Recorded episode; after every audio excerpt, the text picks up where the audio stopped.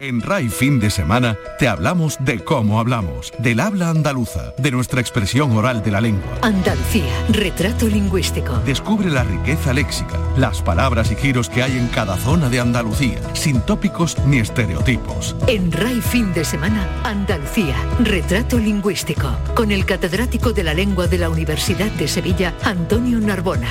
Este sábado, en RAI, desde las 9 de la mañana. RAI Radio Andalucía Información.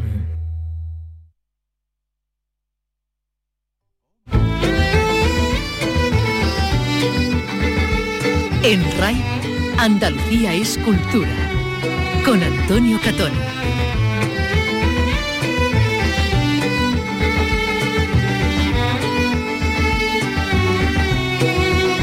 Buenas tardes. Hace un siglo, tal día como hoy, moría de un disparo asesinada por su marido sobre las tablas del Teatro Cervantes de Almería la actriz Concha Robles.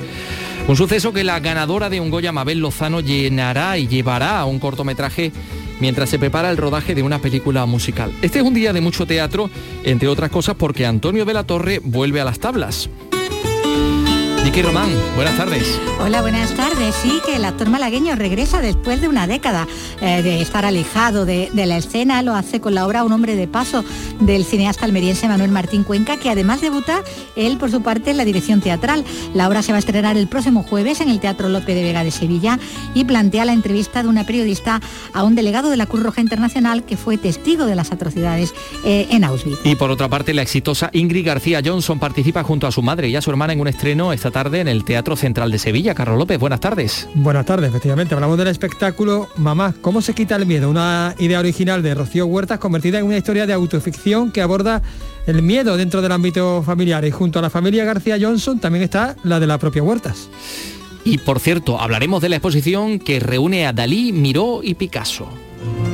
Muchas veces te dije que antes de hacerlo había que pensarlo muy bien. El gran Pablo Milanés esta noche en Chiclana, en Cádiz. Nosotros hacía falta carne y deseo también.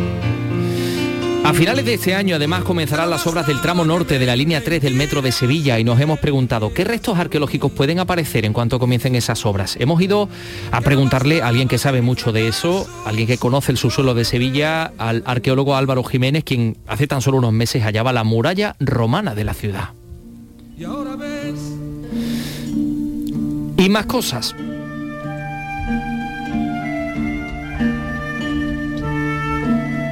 A las 3 y 3 minutos, el tenor Ismael Jordi va a interpretar por primera vez en España la ópera Manon. Lo hará de la mano de la soprano Sabina Puertolas. Va a ser en el Teatro Villamarta de Jerez los próximos 28 y 30 de este mes. Y este mes de septiembre, próximo mes de septiembre, llegarán al auditorio del Generalife de la Alhambra Granadina las mil y una músicas. Ocho o nueve conciertos para los cuales ya están confirmados Bumburi, Vanessa Martín, el grupo canadiense Texas y el granadino Los Planetas. Comenzamos con la realización de Ángel Rodríguez, produce Ryan Gosto. Andalucía es cultura, con Antonio Catoni.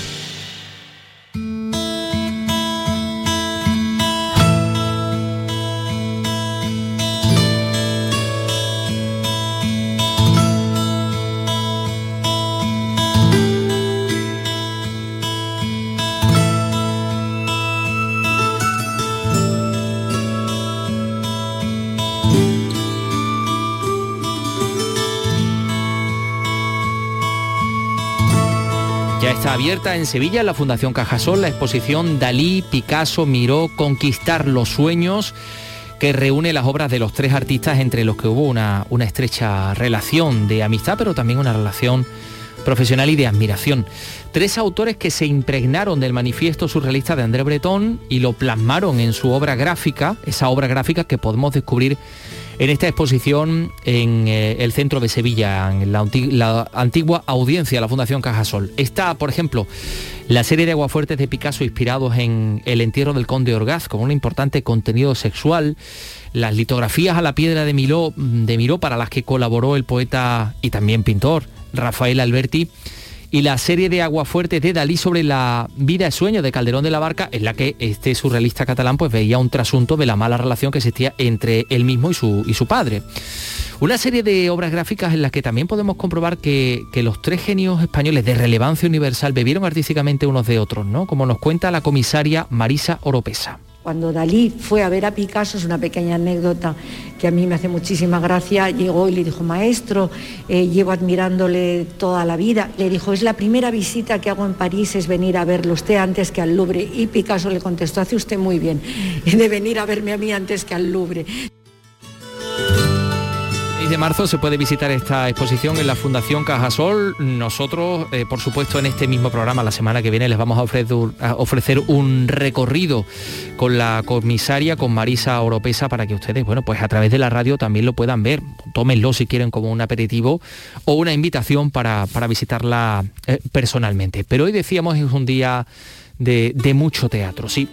Hoy se cumple un siglo del asesinato de la actriz almeriense Concha Robles. Fue una de las figuras de las tablas españolas más reconocidas en los años 20 del siglo pasado, hasta que su marido acabó con su vida de un disparo precisamente cuando se disponía a salir al escenario del Teatro Cervantes de su ciudad natal, como protagonista de, de una obra de teatro de Santa Isabel de Ceres.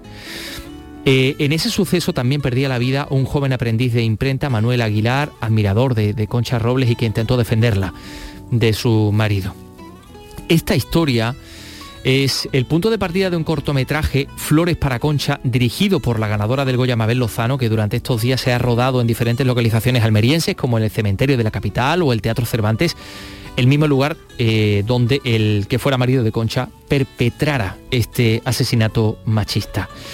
Bueno, pues cuenta la historia de dos actrices de un mismo papel, de un cadáver y de un siglo de por medio. Este Flores para Concha. Un relato que, desde luego, así lo dice Mabel Lozano, quiere hacer reflexionar al espectador sobre cómo la violencia de hace un siglo sigue siendo muy real en el tiempo presente. Escuchamos a Mabel Lozano. Para que el nombre de Concha Robles no lo borre la historia. E, es una cosa muy curiosa porque este documental sale de un trabajo extraordinario que llevan haciendo unos almerienses durante mucho tiempo, que es Un Nuevo Renacer, que es una película musical. David Miralles, Ignacio Mañas, eh, Manu Artero llevan trabajando y fueron ellos los que me hablaron de este personaje extraordinario y de una mujer magnífica. Y justo eh, que estábamos hablando ahora mismo, se cumplen 100 años del asesinato de Concha Robles. Así que es un homenaje a ella, pero también, como tú acabas de decir, una forma de seguir luchando contra la violencia de género. Y escuchamos a la protagonista, a Laura Rosalén.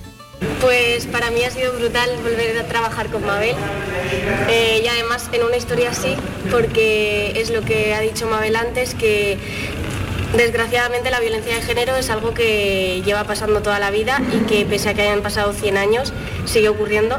Entonces son necesarias historias así para, para ayudar a todas esas chicas que lo siguen sufriendo y que, y que se sienten solas, que sepan que no lo están.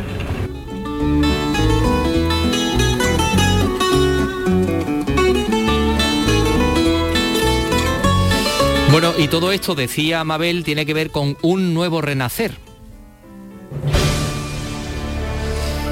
Esa película musical eh, que bueno pues está previsto que se comience a rodar mm, en localizaciones evidentemente también almerienses. Eh, estamos escuchando uno de los temas realizados ad hoc por el compositor David Miralles.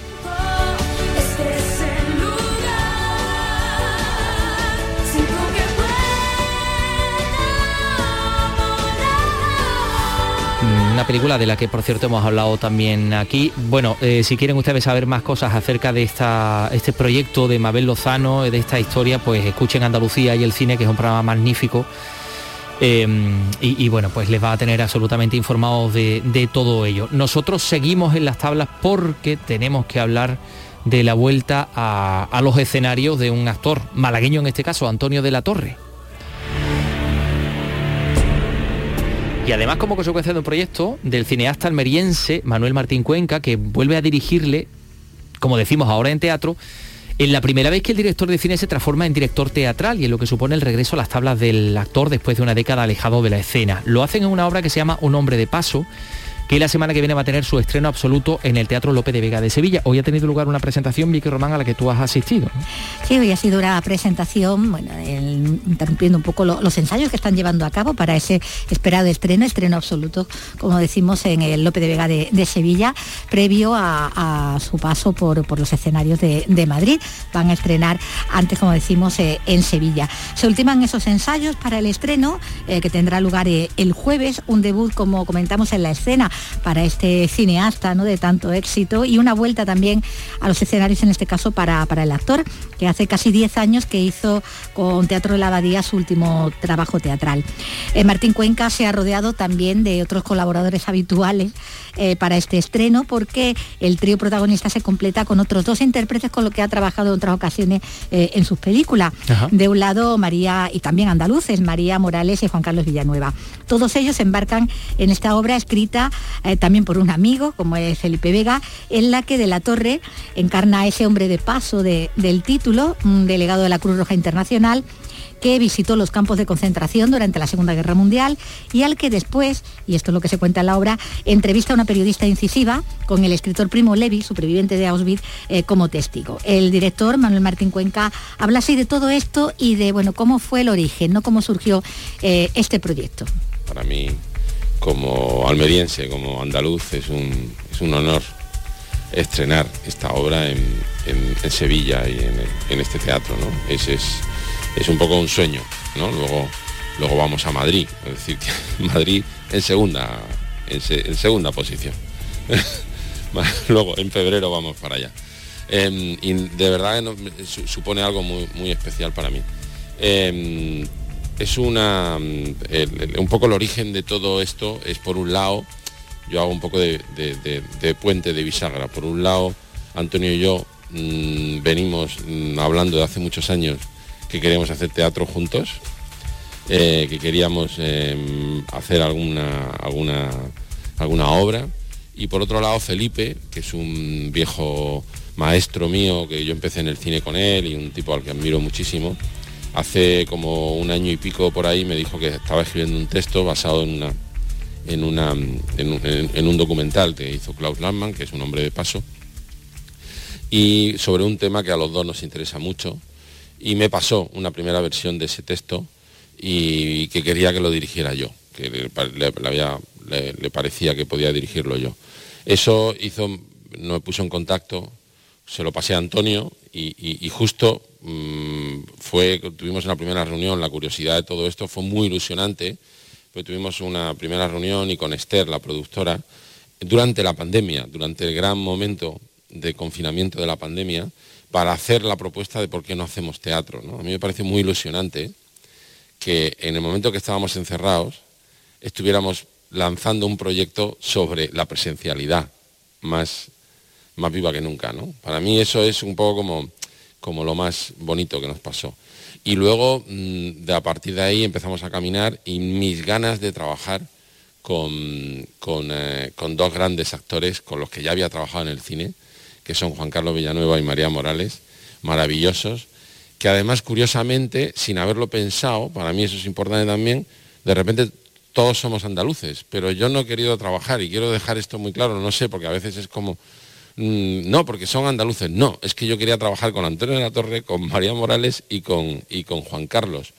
Y de repente, mm, digo, decimos, pues que de repente estamos montando una, una, obra em, andaluza con Pedro Moreno, con el que también he trabajado en mis últimas películas, con, con Juanjo es la primera vez que trabajo, es decir, con, con todo el equipo. Bueno, ese es un poco el origen de, todo. Luego ya nos metemos en el torrente y ya, pues ahí estamos en los ensayos, en tal, terminando los ensayos, volviéndonos locos, haciéndonos tal. Toda la, para mí, como director, pues es una experiencia nueva, ¿no? Muy, muy nueva. Yo hice una vez una especie de teatro cabaret hace muchos años, muy pequeñito, pero es mi, primera experiencia teatral y, lo único que puedo decir es que estoy por un lado muy ilusionado y por otro lado completamente aterrado. O sea, que es que no, no pasa nada en, reconocerlo, ¿no? Hombre, claro que no, claro que no. Eh, Juan Hombre, Carlos Villanueva, de, de, un debut, en su caso todo un debut. Como es lógico, María, María Morales y Juan Carlos Villanueva, ambos cordobeses y Antonio de la Torre. Y Antonio de la Torre, como decimos, malagueño, que da vida a ese delegado de la Cruz Roja Internacional que se adentró en Auschwitz, un personaje enigmático, poliédrico, de testimonio contradictorio, protagonista de esta obra que habla, bueno, fundamentalmente de la importancia de decir la verdad y, asumir responsabilidades cuando se tiene, ¿no? El no mirar para, para otro lado. Yo te diría sobre todo que Rosell es uno de los nuestros, que, lo que lo que lo que ojalá consigamos es que quien vea la función entienda como algo terrible que sucedió en la historia de la humanidad es posible, es posible en parte porque millones de personas miraron para otro lado o de alguna manera. Y yo creo que eso es un, elemento que... Pero, pero por no ponerme discursivo, porque yo, como bien dice María, luego hay otras cosas que están en juego y eso, eso es lo que estamos trabajando. Entonces, eh, bueno, eh, siguiendo un poco la pregunta tuya que decía del, del proceso, sí, está siendo un poco me está obligando a, desnudarme, a darme la vuelta. Yo, yo, yo también llevaba 10 años sin hacer teatro y quería volver a hacer teatro con Manolo en parte por esto. Y digo esto, y, vuelvo a lo mismo, yo como Rosero, como Rucho Mar, lo que digo solo me representa a mí y si no gusta digo otra cosa. Pero, pero como yo entiendo humildemente desde mi experiencia de espectador, las pocas veces que he trabajado el teatro, creo que se actúa con el alma y creo que esto se aplica al cine, a la televisión. A mí me llama mucho la atención cuando me preguntan, porque tal, parece que hay distinción de géneros. Evidentemente es lo que decimos siempre, no se te tiene que entender en la última fila. Pero más allá de eso, creo que se actúa con el alma, no con la cabeza. Yo se lo digo mucho a Manolo, digo, es que no hay que comerse la cabeza, ¿verdad Manolo? no, es que veníamos hablando de eso, como es una broma interna, porque veníamos hablando de cómo los actores nos comemos la cabeza.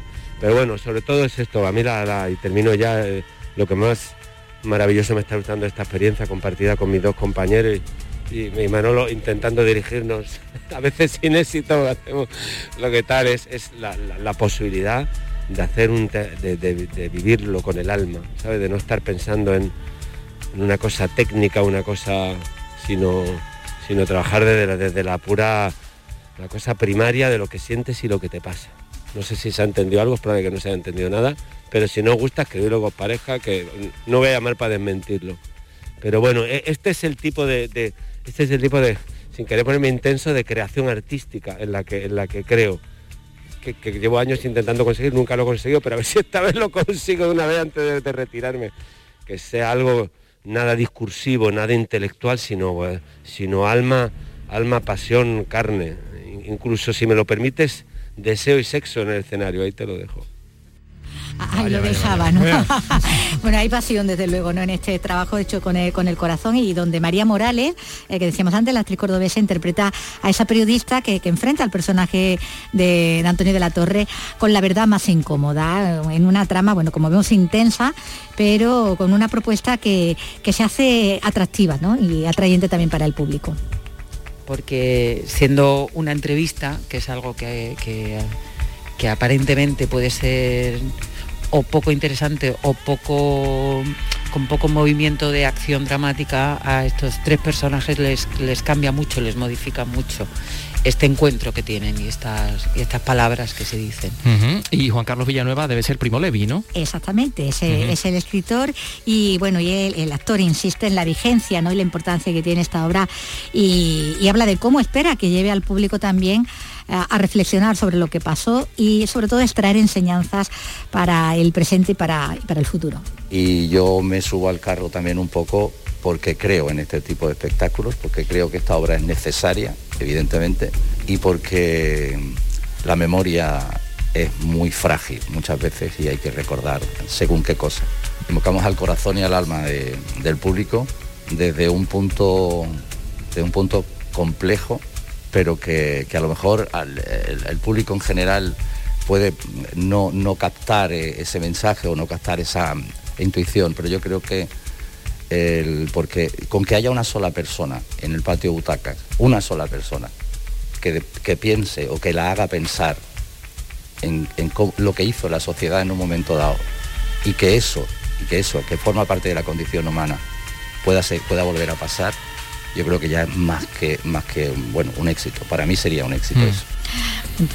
Lo que decía, ¿no? Bueno, pues el jueves estrenan en el Lope de Vega, donde van a estar hasta el domingo. Tiene, bueno, prácticamente casi todo vendido, pero todavía quedan localidades, así que bueno, hay que darse prisa si quiere ver este montaje. Oye, pues vamos a hablar de un estreno dentro de nada, un estreno en el que además está implicado, eh, está implicada en este caso una actriz que ya mm, eh, tiene mucho reconocimiento como es Ingrid García Johnson, pero antes, antes vamos a hablar de un clásico, ¿no? Porque este fin de semana el Teatro Cánovas de Málaga acoge una adaptación eso sí, una adaptación sui generis de Alicia en el País de las Maravillas, que corre a cargo de una compañía vallisoletana que se llama Teloncillo Teatro, con más de medio siglo de experiencia. Pero es una versión, eh, fíjense, técnicamente muy compleja, donde destaca también el uso del videomapping y de la música en directo. Esto pinta fantástico. Eduardo Ramos, cuéntanos. Teloncillo Teatro regresa con su nueva propuesta sobre el clásico de Lewis Carroll Alicia, dirigida por Claudio Hochman. En ella mantiene el mismo equipo artístico que en su anterior obra, Caperucita, la que nunca se contó, pero innovando con la integración de videomapping y también de música en directo.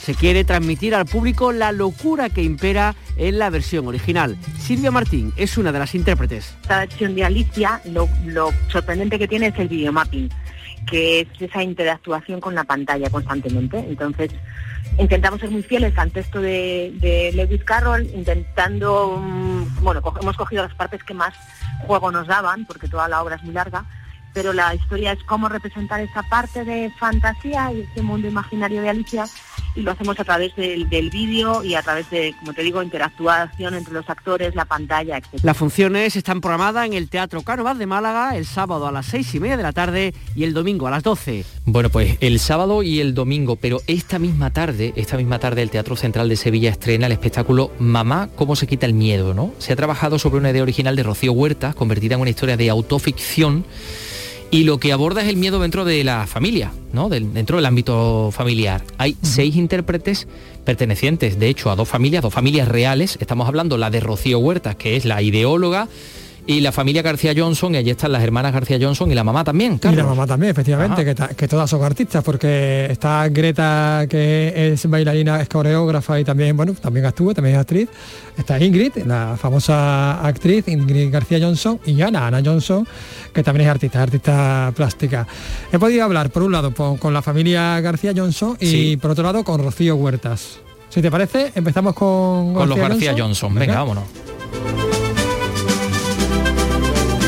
Tarde se estrena este espectáculo que habla del terror, de los terrores familiares que a todos nos, nos toca de alguna manera. Mamá, ¿cómo se quita el miedo? Pues vamos a preguntar cómo se quita el miedo y le vamos a preguntar a una de sus directoras, a Greta García Johnson. Hola, ¿qué tal Greta? Buenas tardes. Hola, buenas tardes. Pues el miedo en esta propuesta se quita sobre todo relatándolo, contándolo, compartiéndolo y también riéndonos un poco de, él.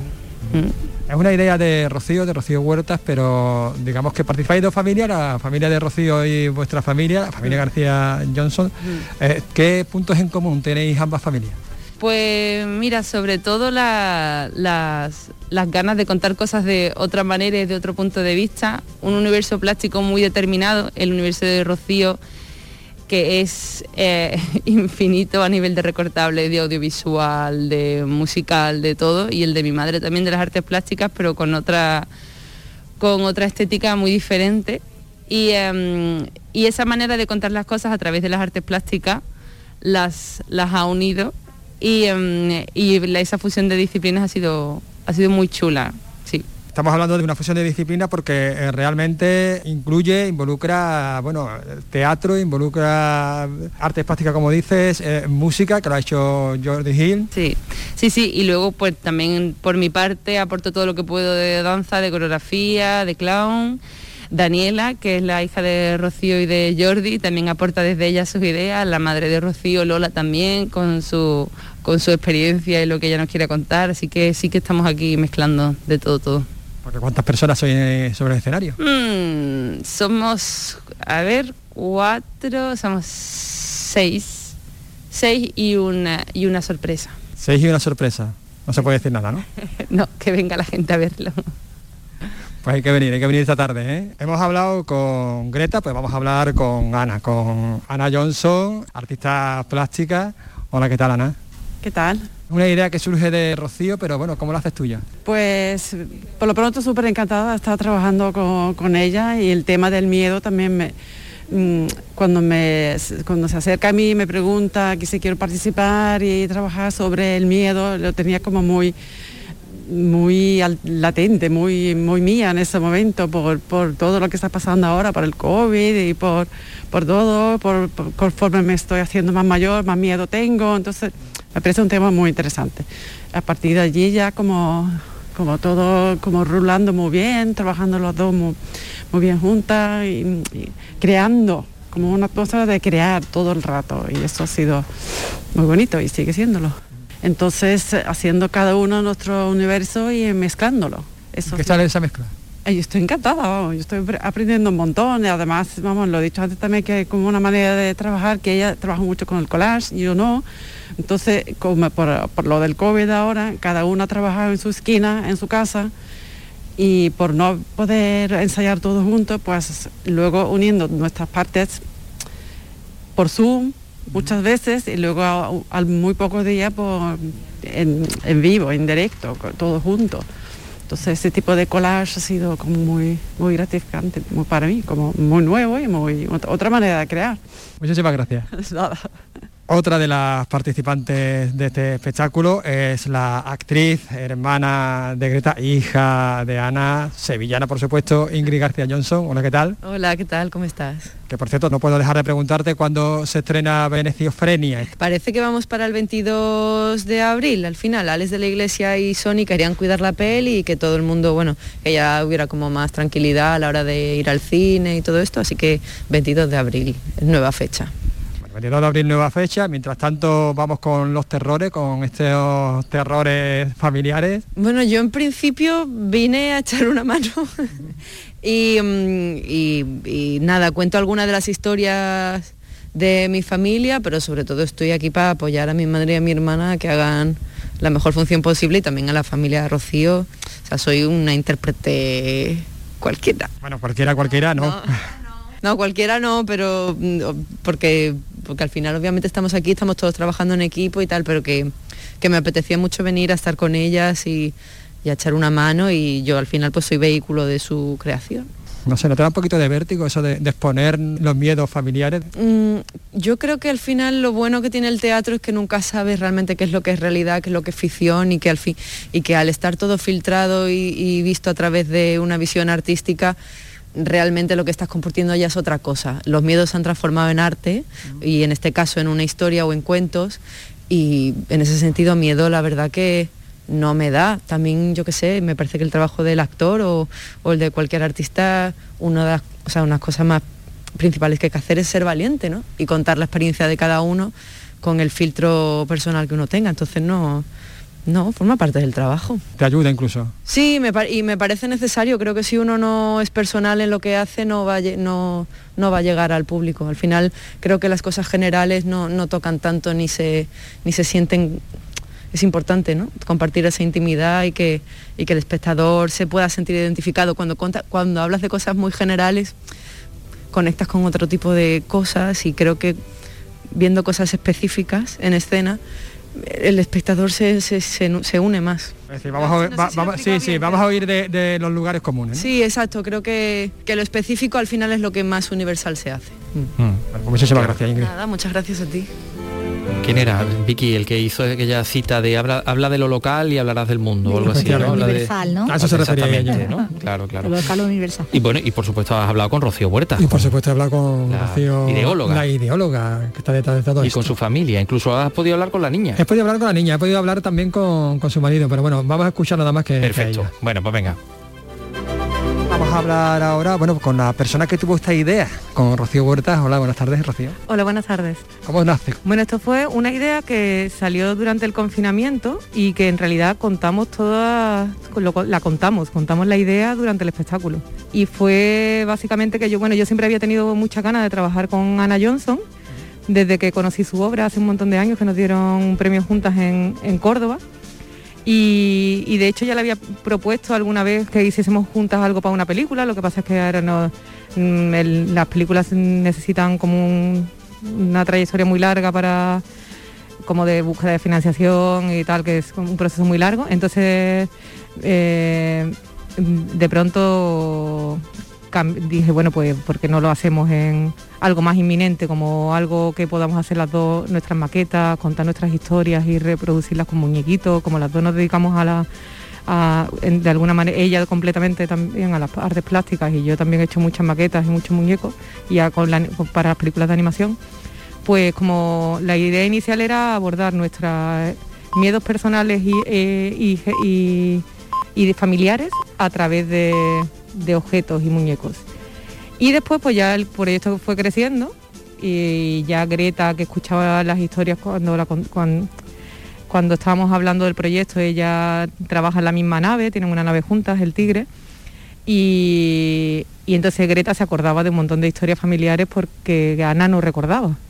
Y entonces ya le dijimos a Greta, a medida que fue pasando los días y ella se incorporaba a nuestras charlas, pues la invitamos a que fuese parte del proyecto y ahí nació pues esta creación colectiva que es de las tres, las tres las hemos, hemos ido creando, aunque yo propuse, lanzase como la idea, pero después todo el proceso lo hemos construido entre las tres, Greta, Ana y yo.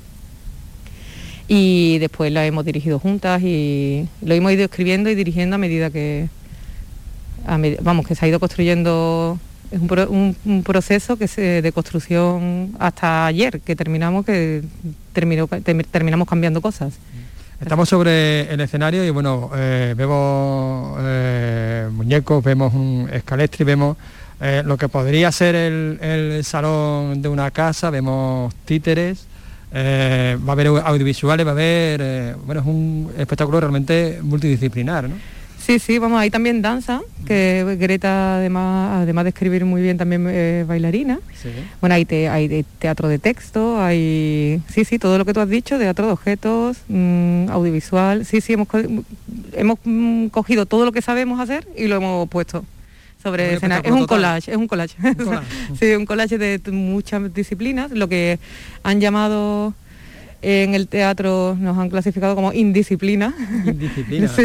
Me gusta mucho. Sí, sí, la verdad que es bonita la idea.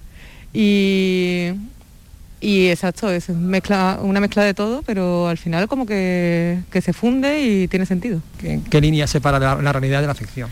Con eso hemos jugado mucho también, con, la, con el tema de verdad y mentira, que últimamente pues que nos preocupa mucho a todo el mundo bueno, que llega un momento que no sabemos qué es verdad y qué es mentira, pues hemos jugado mucho eso, a que hay muchas cosas que son 100% verdad y hay algunas que no.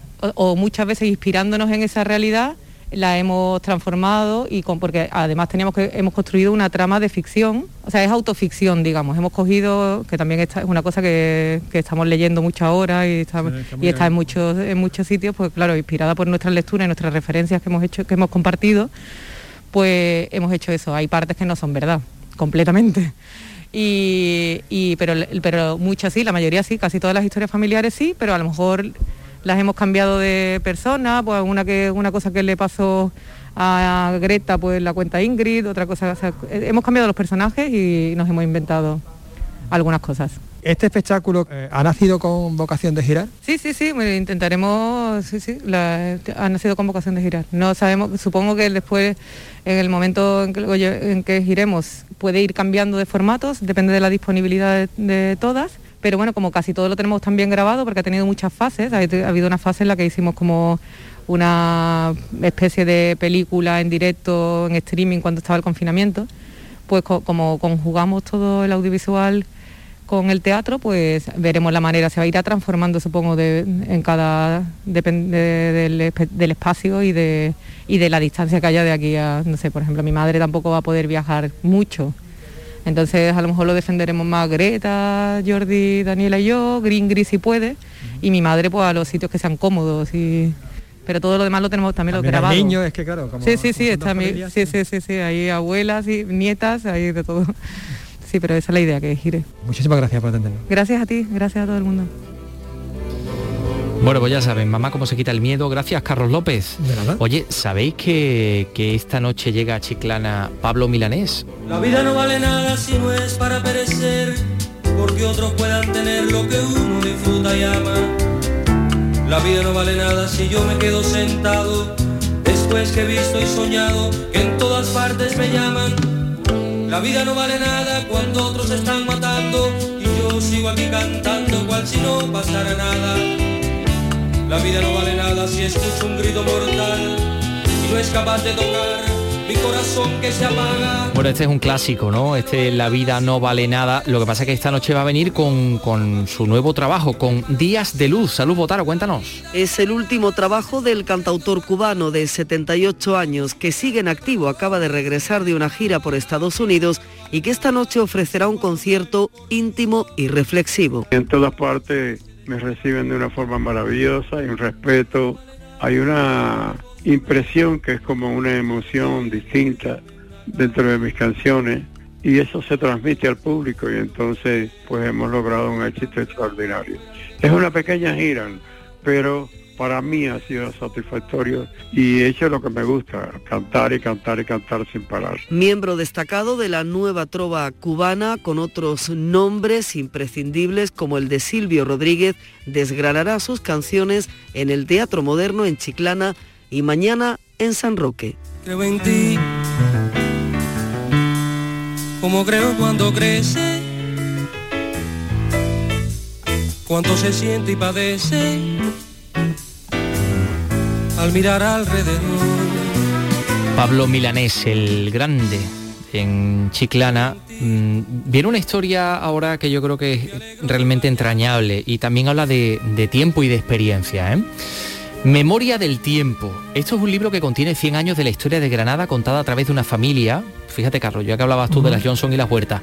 Una familia que durante generaciones vivió en distintos cortijos de Sierra Nevada, ¿no? Y lo ha escrito una mujer que se llama Lourdes Hernández Martín, que tiene más de 80 años, es octogenaria, no tiene formación académica ninguna. Su memoria es absolutamente prodigiosa y lo que cuenta, desde luego, tiene un valor etnográfico de primer orden, ¿no? Eh, mira, escucha esta información que nos ha preparado en Granada Laura Nieto. Cuéntanos. Lourdes no quería que con ella se acabara la memoria de sus vidas y aunque solo fue a la escuela 15 días, su constancia y deseo nos permite conocer cómo era la vida en los innumerables cortijos enclavados en Sierra Nevada y en Guajar Sierra. Con mucho trabajo también, porque mira, mm, si lo hubiera escrito con 30 o 40 años, no hubiera sido lo mismo que escribirlo con camino de 80. No es lo mismo. Me ha costado trabajo.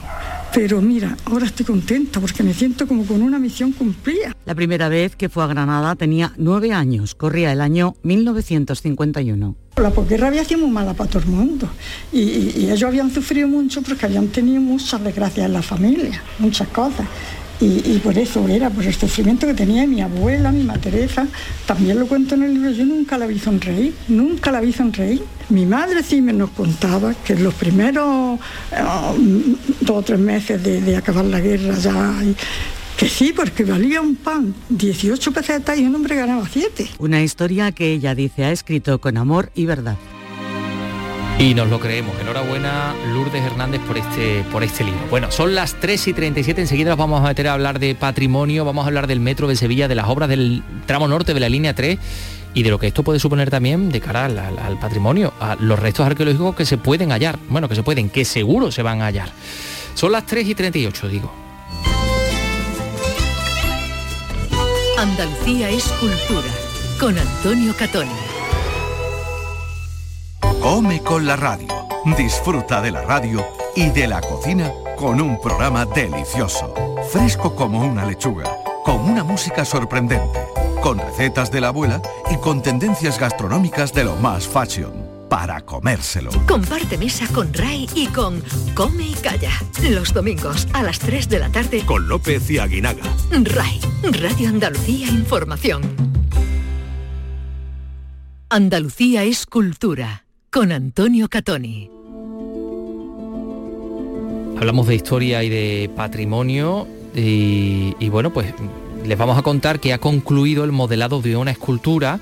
Es un monumento al marqués de Berbón que va a presidir el fuerte de Isla Verde en Algeciras. Se han conmemorado los 278 años del fallecimiento de esta persona, ingeniero militar español de origen, de origen flamenco, que diseñó el primer urbanismo de la nueva ciudad de Algeciras sobre las ruinas mereníes, sobre las ruinas eh, musulmanas. Algeciras, Susana Torrejón, cuéntanos. La escultura, que ahora debe terminarse en bronce, mide más de dos metros de altura y es obra de Salvador Amaya. Representa al marqués de Berbún supervisando las primeras obras de fortificación de la Isla Verde. Con su recuerdo, la autoridad portuaria mostrará a los visitantes la importancia que tuvo este enclave en el primer tercio del siglo XVIII. Juan Antonio Patrón, jefe del área de desarrollo sostenible, la autoridad portuaria, destaca la contribución de Berbún. Prácticamente toda la fortificación del litoral costero del campo de Gibraltar, desde los fuertes de San García, San Antonio, el propio de la Isla Verde, la fortificación abaluartada de, o a lo moderna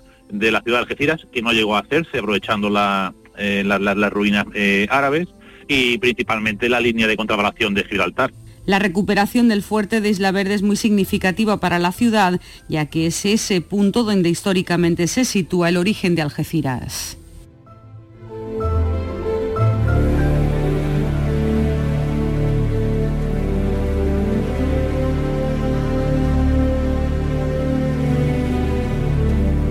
Estamos en pleno centro de Sevilla, Plaza de San Francisco. Escucharán ustedes el tranvía que está pasando a nuestro lado y junto a uno de los últimos grandes descubrimientos en materia de arqueología que hemos tenido en la ciudad de Sevilla, como es el de la muralla romana del siglo III, la muralla de la época tardo-imperial que llegaba hasta aquí. Y estoy de hecho con, con su descubridor, que es Álvaro Jiménez. Álvaro, ¿qué tal? Muy buenas. Hola, buenos días. Bueno, estamos frente a las casas que albergan esa muralla romana porque tenemos que imaginarnos que por aquí efectivamente estaba pasando el río Guadalquivir, ¿no? Estaba prácticamente al límite. Sí, no solo el río, sino también su orilla. Muchas veces pensamos en lo que es el agua, el cauce, pero también hay que entender esa orilla, que no es urbanizable, que no es una ocupación permanente, pero la muralla marca una línea clara donde está la ciudad. Eh, exactamente aquí, en este, en este punto, por este punto, eh, justo frente a, a estas casas. Hemos conocido ya ese, hallazgo. ¿En, qué punto está ahora mismo esto, eh, eh, en fin, el, proceso para que esto al final quede integrado en el proyecto de hotel, que es el que va a ir en estas dos casas? Bueno, para tranquilidad del, personal, la muralla está protegida. En el momento que salió se, se le tomaron unas medidas preventivas para que no se viera afectada por la propia obra. El descubrimiento de la muralla implicó alguna modificación en el proyecto inicial. Esas modificaciones tienen que ser autorizadas por la Gerencia de Urbanismo y luego la, Delegación Territorial de Cultura y ese es el trámite. Eh, ya en, papel y por escrito la propuesta, tanto de ese reformado pequeño como la propuesta de actuar sobre la muralla, que es bastante respetuosa, eh, permite que se contemplen todos los restos que han salido, que se tengan una muestra digna y explicativa de lo que se encuentra, así que bueno, estamos en los trámites administrativos, pero sin, sin, sin posibilidad de contratiempo, de, de que se echen para atrás, de que la cosa empeore en absoluto. Las cosas van madurando poquito a poco y eso es bueno. Bueno. Álvaro es una de las personas que mejor conocen el subsuelo de Sevilla. Estamos hablando de una ciudad de aproximadamente unos 2.500 años de antigüedad. Bueno, mm, si pensamos que el carambolo mm, tiene sentido, el templo fenicio del carambolo tiene sentido con una ciudad enfrente, pues tendríamos que pensar en más de 2.800, 2.900 años. Pero bueno, arqueológicamente Sevilla vamos a dejarlas en menos 2.500. Hace muy poquito la consejera de Fomento presentaba el tramo norte de la línea 3 del metro, el tramo que con 12 paradas va a unir la zona de Pino Montano hasta el Prado de San Sebastián. En cuanto en esta ciudad de unos 2.800 años, como tú dices, se levanta un poquito de suelo, aparecen cosas, algunas de ellas maravillosas. Y aquí tenemos la prueba con esta muralla romana. ¿Va a suponer la obra de la línea 3 del metro una oportunidad para encontrar ese pasado perdido de, la antigua Hispalis? Por supuesto, de las excavaciones últimas, y precisamente una, la de la estación del metro del Prado de San Sebastián frente a los juzgados, que salió una necrópolis romana, y dado que hay que moverla, y creo que el trazado de la nueva línea empalma por ahí, va a salir la necrópolis seguro. Eso ya es un dato a tener en cuenta. Y también muy interesante lo que salió en el triángulo famoso de la Florida, que salió a 7 metros de profundidad, un gran almacén alto imperial, es evidente que va a volver a salir si se hace una estación ahí en la Puerta Carmona. Otra cosa es que el trazado no sea cielo abierto. Si es por tuneladora, es evidente que a la profundidad que va no hay resto. Pero las estaciones o, los pozos de ventilación, seguro. Y ya no hay excusa. Ya sabemos a qué cota nos pueden salir las cosas y qué puede salir. Incluso los sondeos geotécnicos que se están realizando ahora mismo, vistos por un arqueólogo, por, una, por un especialista en, la dinámica fluvial, nos puede decir perfectamente a qué cota y qué tipo de restos podrían salir. Decir, que poco a poco se puede tener información y no esperar a última hora y que la arqueología acabe siendo un chivo expiatorio de que el metro no se hace. A estas alturas ya eso no se lo cree nadie. Bueno, tenemos que decir que efectivamente puede suponer una oportunidad para encontrar un montón de cosas que, sabemos que, Sevilla, que Sevilla tuvo. Esta obra de la muralla nos va a servir eh, también para tomar referencia y saber a qué altura pueden salir todos esos restos es que el exterior de la muralla, el exterior de la ciudad tiene otras cotas. Por ejemplo, aquí la muralla ha salido a 3 metros, de donde estamos tú y yo ahora mismo, de profundidad, y los restos romanos, por donde se supone que va la línea 3, están en torno a 7. Romanos, pero evidentemente hay un arrabal musulmán a partir de la cota 4. Tenemos también el cementerio judío de Canicueto, que podía extenderse perfectamente por el trazado del, del metro lo interesante y lo que, lo que debe quedar claro es no todo lo que salga es, conservable, no tiene por qué modificarse el proyecto, porque ahí está, por ejemplo, la necrópolis, la necrópolis del Prado, que se excavó, hay una tesis doctoral fantástica y ahí está la estación, sino documentar. Y eso es innegociable en este sentido. Se documenta, se valoran las cosas, se protegen recuperando esa información, porque lo que no conocemos no existe, y luego el metro puede seguir. Lo importante es adelantarse a la jugada y que la arqueología entre en, una, en, un, porcentaje mínimo de tiempo y de presupuesto, pero es un, elemento que hay que, tener en cuenta. Pero quién sabe si alguna estación, por ejemplo, la de la Puerta Carmona o la de la Trinidad, que sabemos que, la necrópolis que hay en, en, la carretera Carmona va a seguir hacia la ciudad, evidentemente, porque no puede ser de otra manera, que se integren los restos pero con tiempo y, no, y no pensando, ¡uh, qué sorpresa! La sorpresa será la entidad, la funcionalidad, pero que van a salir cosas, segurísimo.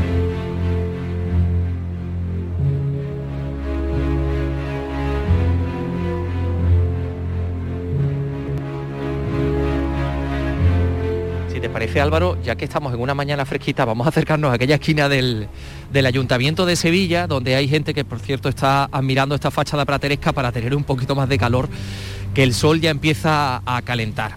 Estamos hablando de restos eh, que podrían documentar la actividad de una ciudad. Pero también eh, sabemos por testimonios escritos que existen, eh, digamos, grandes infraestructuras que Sevilla tuvo y que no sabemos dónde están como teatro y anfiteatro. Claro, Sevilla, en el momento que Julio César eh, castiga a los, a los hispalenses porque apoyaron al bando pompeyano en las guerras civiles y la castiga convirtiéndola en colonia, aunque nos parezca mentira que a una ciudad la conviertan en colonia romana es un castigo, implica necesariamente una serie de, de edificios que van en el kit colonial y en ese sentido el teatro es fundamental. Así que tiene que haber teatro sí o sí. Anfiteatro ya puede ser más dudoso. Puede que fuese de madera, puede ser que fuera una cuestión em, efímera, pero teatro seguro. El foro, por supuesto, más termas, templos, faltan muchísimas cosas, pero es que la ciudad, la ciudad romana es una, nebulosa que existe ahí, en la que se ha, la, hemos admirado mucho y se ha hablado mucho de ella, pero arqueológicamente, que es lo que a nosotros nos interesa, el resto, la evidencia, pues se, hace muy esquiva. Bueno, y si seguimos avanzando un poco en el tiempo, se supone que Sevilla tuvo una gran basílica de la Santa Justa Rufina, de la cual tampoco sabemos nada. Y no solo la basílica de Santa Justa Rufina, sino la propia catedral. Mm, la ciudad eh, tenía eh, obispo, era una diócesis y por tanto tuvo una catedral en la que se supone que se enterró San Isidoro y sus hermanos, San Leandro y Santa Florentina. ¿Dónde está? Pues ni idea sigue siendo también un misterio. Además, curiosamente, cuando los restos de, San Isidoro se los llevan a León, son capaces de, localizarlo, con lo cual, y en el siglo XI hay un obispo, hasta qué punto se sabía dónde estaba esa catedral antigua, pero la verdad que tampoco tenemos ni idea. Sevilla es una ciudad que constructivamente se va devorando a sí misma, va reciclando toda la ciudad y los restos pues son bastante escasos, bastante difíciles de interpretar y por eso aquí la muralla ha tenido tantísima aceptación y tanto, tanta eh, alegría, por lo dificultoso es de encontrar cosas tan evidentes. Bueno, y además ha llegado a publicarse hasta en periódicos internacionales, que supongo que te habrán llamado de, no sé, de otros países, ¿no? Sí, Para sí, se, pone, se ponen en contacto. Lo, divertido es ahora digerir la información, salir de ese elemento y, hacer historia con mayúsculas. Y en ese sentido, pues mm, con la información de la muralla, de los rellenos aluviales, del río que se le pegan, del espolio de la muralla, de lo que encontramos por dentro y uniendo las otras excavaciones antiguas que eran como piezas de puzzle que estaban ahí aisladas, ya vamos empezando a componer y a crear un relato de esa ciudad del siglo III que también está en Esquiva. Álvaro Jiménez, muchísimas gracias. Nada, encantado, mucho gusto.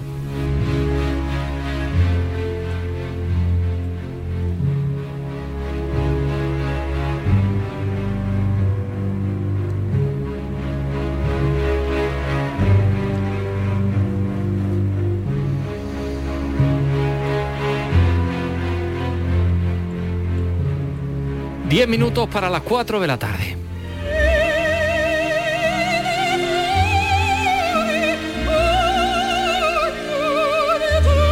Bueno, y cosas que van a pasar en Andalucía. En estos 10 minutillos vamos a aprovechar para contarles, por ejemplo, que el tenor Ismael Jordi va a interpretar por primera vez en España la ópera Manón. Lo hará de la mano de la soprano Sabina Puertolas en el Villamarta de Jerez los días 28 y 30 de este mes. Alba Gutiérrez, cuéntanos.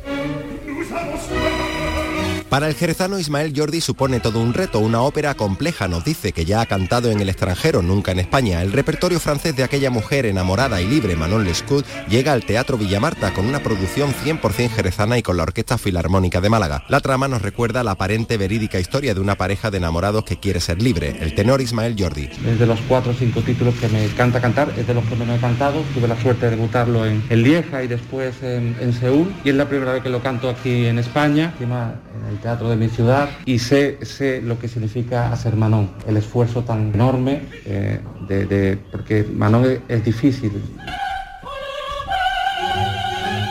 Una ópera en cuatro actos con música de Giacomo Puccini que fue estrenada por primera vez el 1 de febrero de 1893 en el Teatro Reggio de Turín y un año más tarde en el Liceo de Barcelona. Recuerden 28 y 30 de enero en Jerez.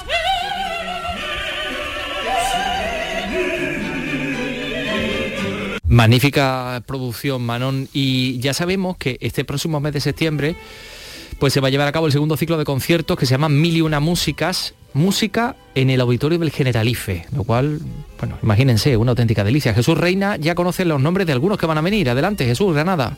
Serán ocho o nueve conciertos de los que ya hay cuatro confirmados y protagonizados por Bumburi, Vanessa Martín, el grupo canadiense Texas y el grupo granadino Los Planetas.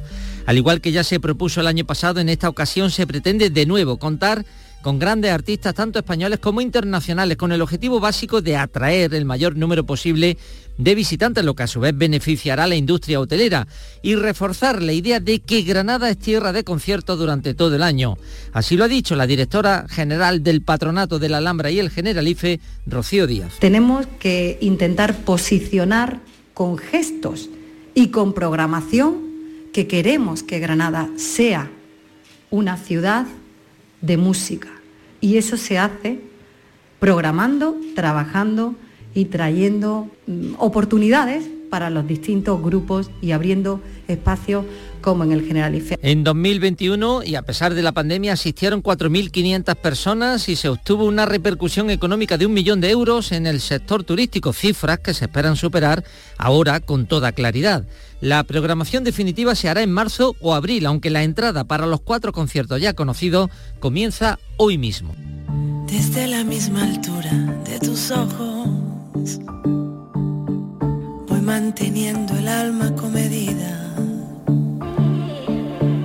El éxito no está en darse a poco tampoco en resolvernos la partida. Bueno, pues ahí está Vanessa Martín. Bueno, escuchar a Vanessa Martín eh, o escuchar a los planetas en ese auditorio de, del Generalife, pues imagínense cómo, cómo puede ser. Y ahora también vamos a hablar de música electrónica.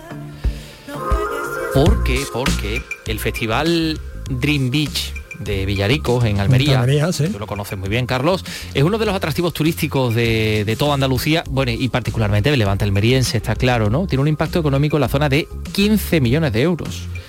Y acaba de confirmar la presencia de un DJ que además fue jugador de la NBA. ¿Sabes quién es? Shaquille O'Neal. Hombre, por favor, María Angustia García, cuéntanos. Tras dos años de ausencia por la pandemia, Dream Beach ha desvelado al que sin duda será uno de los grandes reclamos de esta vuelta, Shaquille O'Neal.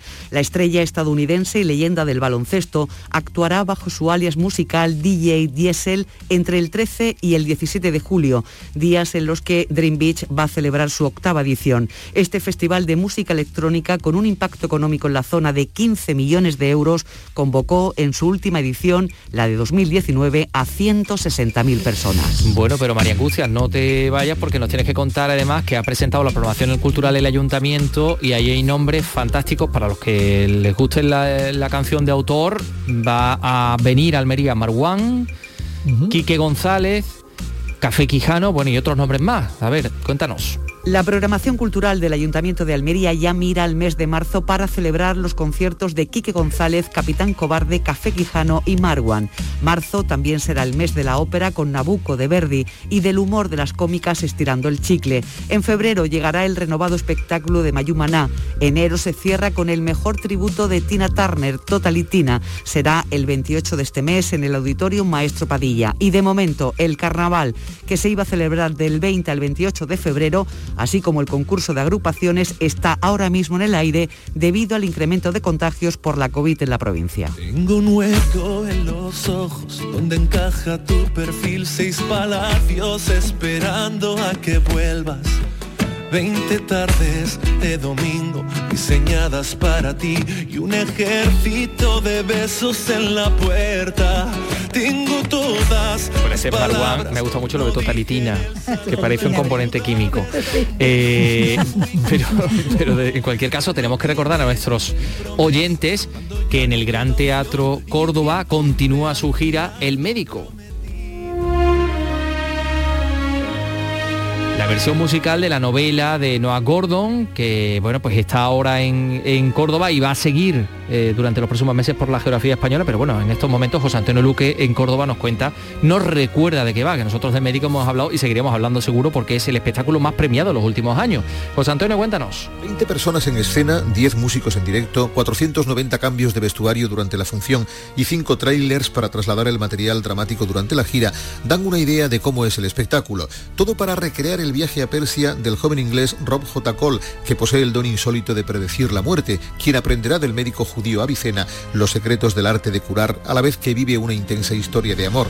Bendecido antes de morir por el propio Noah Gordon, que pudo escuchar la música y ver la adaptación teatral. A Córdoba llega ahora este montaje de gran calado y que según su protagonista, el actor Guido Balzaretti, en tiempos de pandemia es absolutamente seguro para los espectadores. realmente muy seguro. Luego nosotros eh, sí que estamos eh, con muchos recaudos porque, porque bueno, eh, no, es sencillo estar tanta gente interactuando en escena sin mascarilla, pero la verdad que venimos muy muy bien y, se toman todas las medidas necesarias para, para que sea para que sea viable y posible para todos. El médico está dirigido durante la gira por Ignasi Vidal y cuenta en los papeles protagonistas, además de Balzaretti, con Cristina Picos, Josean Moreno, Alberto Vázquez y el tenor Enrique Ferrer.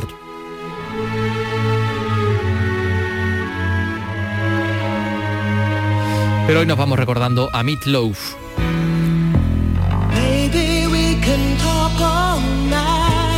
El cantante y actor estadounidense, el rey de la balada hard rock y una de las voces más singulares del género, actor en más de 65 películas, en numerosas series de televisión, ha muerto a los 74 años, hace tan solo unas horas, ¿no? Vi que a ti te gustaba mucho. A mí me gustó mucho en The Rocky Horror Picture Show. Lo pasamos todo con sí. el motero rockero. Bueno, y en el Club de la Lucha, ¿eh? que también Lucha, hacía sí. un personaje también muy interesante. Pues mira, se llamaba Michael Lee Day, Meatloaf significa un montón de carne, cacho de carne. Cacho carne, vamos, cacho Efectivamente. hacía muchos directos los pro- cuando se hacían música en directo en la tele. Era habitual, sí. Extravagante, excesivo, pero también muy tenaz y muy trabajador. Se hizo conocido también por temas como, como este otro, But Out of Hell. Más cañero, ¿no? Ya, que es que es otro muy tranquilito. Con él los vamos a ir. Regresamos la semana que viene a las 3, el lunes. Amenazamos con regresar y, y lo cumpliremos, lo haremos. Bueno, bueno. Bueno, buen fin de semana, adiós. With a deadly horizon. No, I swear I saw a young boy down in the gutter. He was stopping the foam in the heat.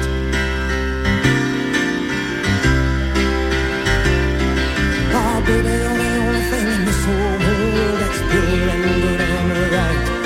And wherever you are and wherever you go, there's always gonna be some light.